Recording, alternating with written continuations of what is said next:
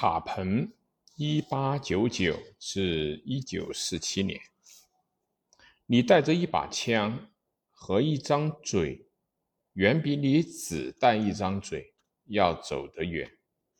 二卡彭，八面阿尔卡彭是美国禁酒令时期凶残的黑手党的代表，干着非法的勾当，却免于惩罚。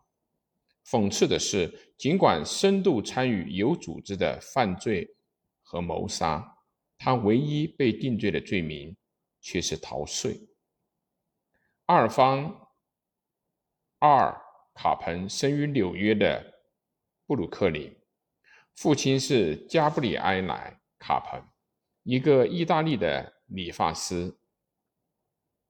他和妻子特蕾西娜于1894年。来到美国，卡彭十四岁就离开了学校，开始参与有组织的犯罪活动，投入了匪徒的头目，绰号“狐狸”的强尼·托里奥门下，后加入曼哈顿的五点帮。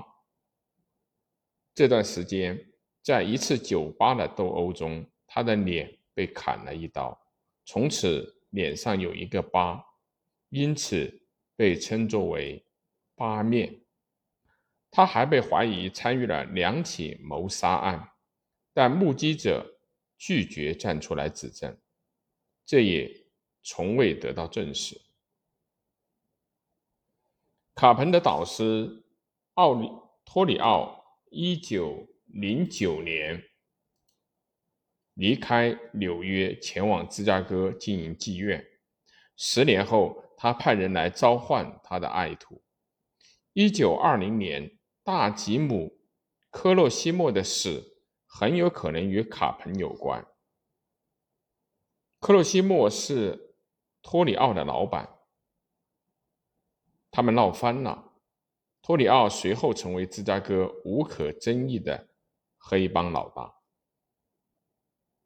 一九二零年，禁酒令的实行给了美国黑帮绝佳的机会，走私酒品成了大生意，随时都有酒私售的非法经营的酒吧成为那个时代的代表性画面。但在非法经营的酒吧里放松的欢乐和匪徒的光环背后，是暴力、肆意的虐待和变态的残忍。一九二三年，锐意改革的威廉·德福当选为芝加哥市长，这给了他一个平台治理黑帮的报酬。于是，托里奥和卡彭选择将很多业务搬到了卫星城西塞罗。一年，西塞罗举行市政府的选举前，卡彭决心用一切的手段确保他支持的候选人赢得选举。为达到这一目的，他制造了一系列的暴力事件，包括绑架、偷盗投票箱、恐吓大众。结果是他的兄弟弗兰克被杀，一位参选官员被谋杀。当一切结束的时候，卡彭在西塞罗赢得了胜利，制造了史上最不诚实的选举之一。经过。几周，认为自己不可战胜的卡彭，枪杀了一个名叫乔·霍华德的小暴徒，因为其在酒吧侮辱他的朋友。这个罪行使卡彭成为铁腕检察官威廉·麦斯维根的目标。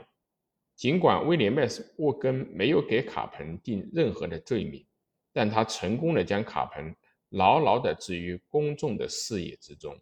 使卡彭渐渐地成为美国头号的公敌。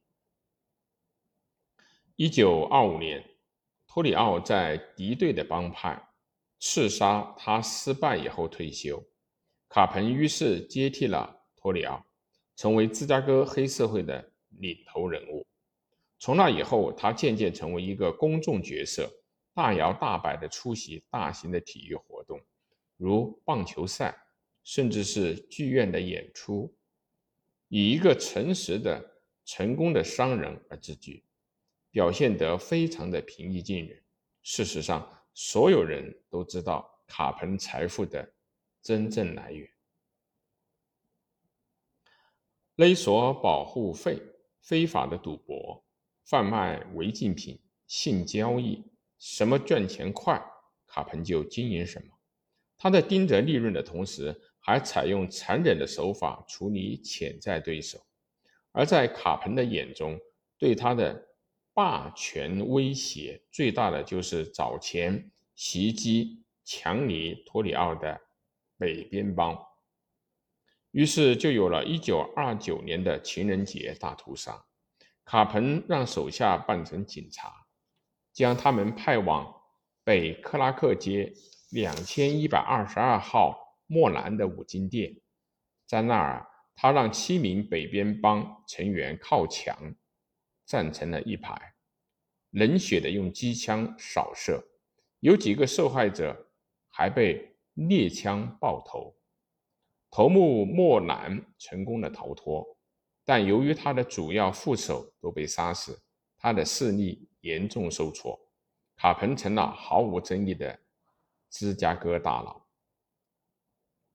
但民众对杀戮的愤怒。给当局施加了压力，当局不得不采取更多的行动来打击卡彭，因此，联邦调查局才展开了一个机智的行动，以逃税罪追捕卡彭。联邦政府清楚，卡彭可能永远也无法因任何其他更暴力的行为被定罪。一是由于他总是和具体行动保持距离，二是因惧怕报复。任何可能的目击证人都不敢作证，便指派了财政部的特工艾略特内斯和一组精心挑选的特工对卡彭实施了抓捕。事实证明，这个策略非常的成功。一九三一年的六月，卡彭被正式起诉逃税。同年十月，卡彭被判有罪，并被判监禁十一年。最初，他被收监于亚特兰大的重罪监狱。一九三四年，被转到安全级别更高的恶魔岛监狱。